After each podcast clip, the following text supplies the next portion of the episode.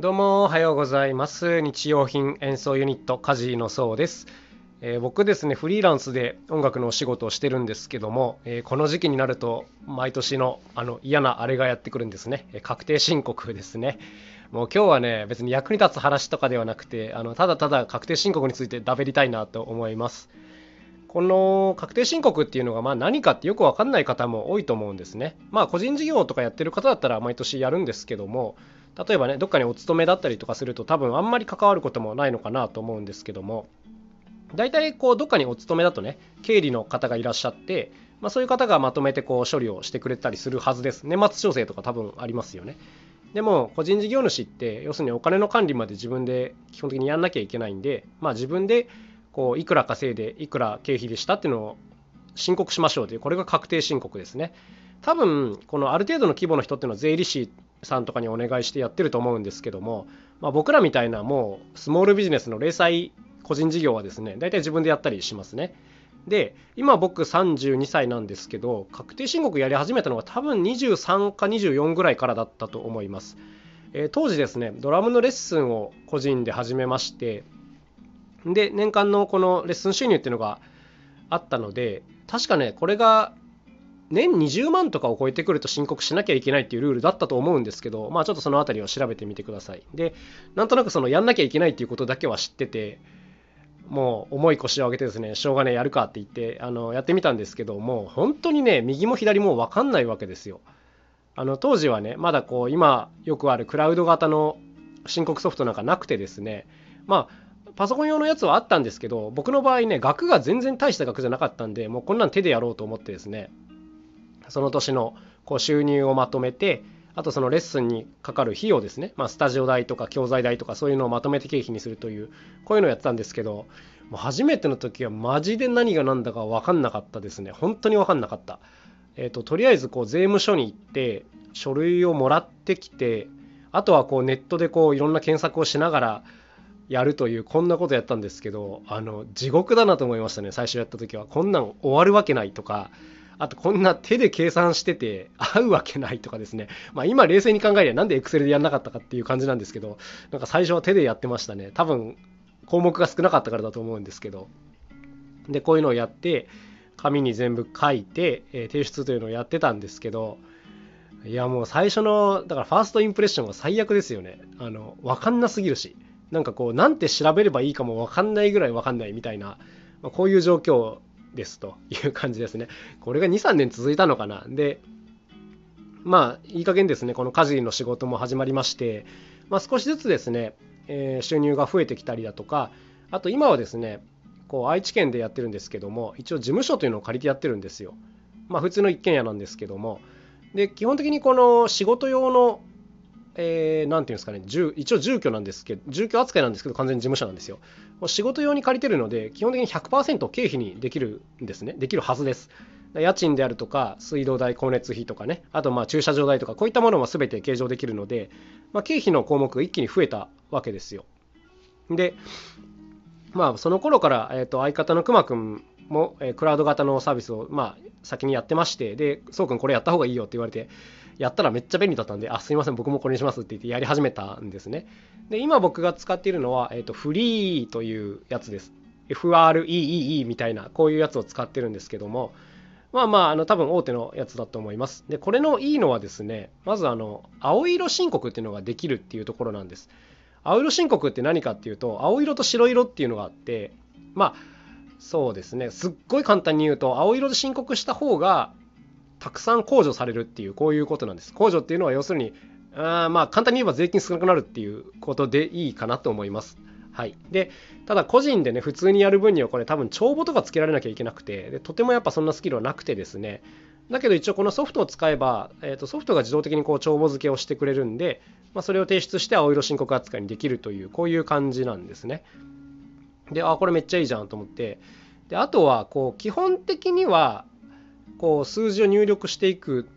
で済むんです。であとはこう質問に答える。こういうのがありましたか？丸×みたいなのでやれるので何て言うんですかね。いちいち全部自分で検索してこれって数字どうすりゃいいんだろうみたいなことはあんまりないっていうこの辺りがすごく楽ちんですね。はい楽ちんです。まあ間違ってるかもしんないんですけどまあ、間違ってたらどうですかね。あの、もしあの税務署からこう、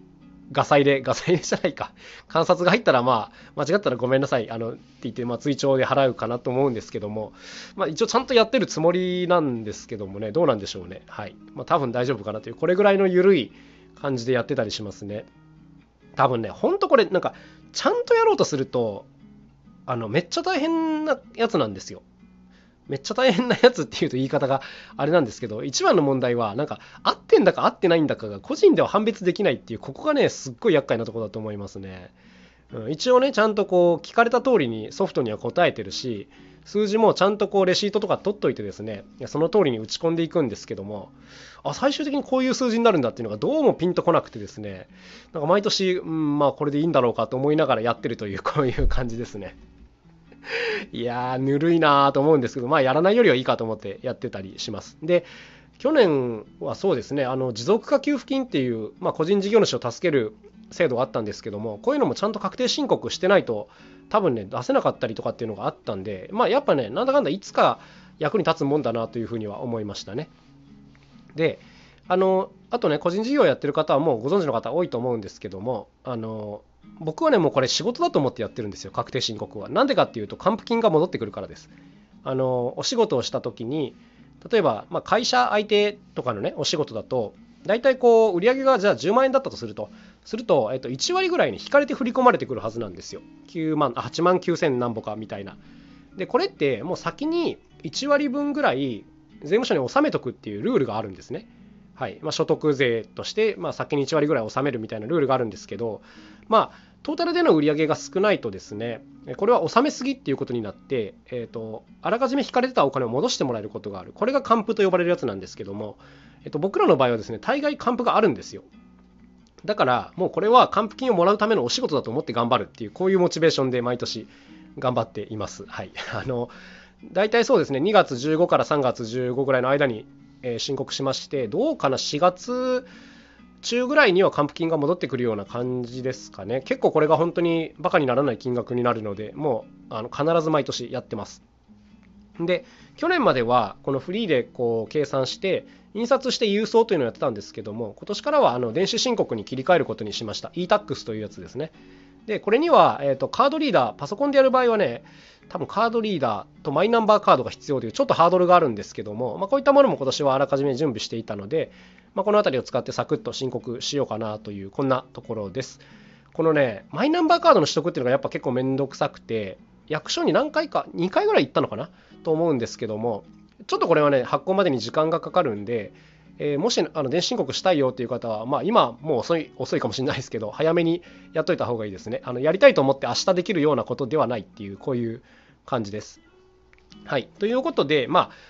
あのもうダラダラダラダラと喋ってきたんですけどもあのー、やり始めてねもう何年か経つんですけどね未だによく分かってないですね正直。あのこんなんでいいんかって思うんですけどルールがねめっちゃ多いんですよ本当に。うん。でなんか本とか買うんですけど何年か経つとそのルールが使えなくなったりしてるぐらいのねこともあったりとかして、うん、あると思うんですよねこういうの。僕の勘違いなのかな。なんか前やれてたのがあれやれんくなったなみたいなのとかたまにある気がしますけどね。はい、えー、すいません。こんなあやふやなことばっかり言ってますけどまあまあこんな感じでやっておりますというお話でございました。で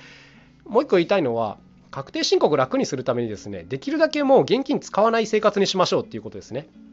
生活っていうかお仕事か。お仕事の時の支払いとか受け取りとかっていうのは基本全部ねやっぱカードか銀行口座で処理できた方が後々楽です。特にフリーはねこの口座同期機能とか